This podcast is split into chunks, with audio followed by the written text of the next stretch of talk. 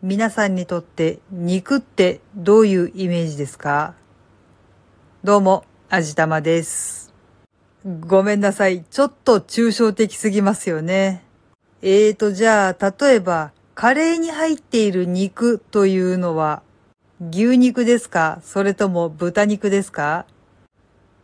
私は関西人なので、カレーの肉というのは基本的に牛肉です。みんながみんなそうとは限らないのかもしれないんですけど、大体関西で肉というと牛肉のことを指します。だから豚肉が入ったカレーはポークカレーです。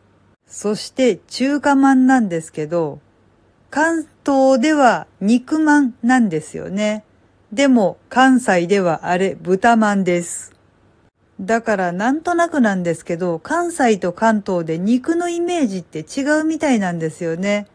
さっきのカレーの話だと、関東ではカレーを作るときに入れる肉は豚肉らしいですね。だから牛肉が入っているカレーはビーフカレー。先ほども言った通り、関西で肉というのは牛肉なので、牛肉が入ったカレーでは関西では普通にカレーなんですよね。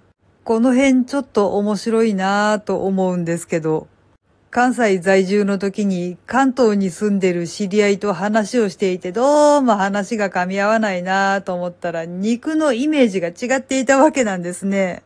まあ文化っていうと大げさなのかもしれないですけど、この狭い日本でも西と東でこれだけ差があるものなんだなーってちょっと興味深かったです。まあ、そもそもおでんの出汁の色とかも違うわけだし、そもそも出汁の取り方自体が根本から違うわけなので、肉のイメージも違ってしまって当然なのかもしれないですよね。ああ、でも最近はコンビニおでんのお出汁が澄んだものに統一されていますね。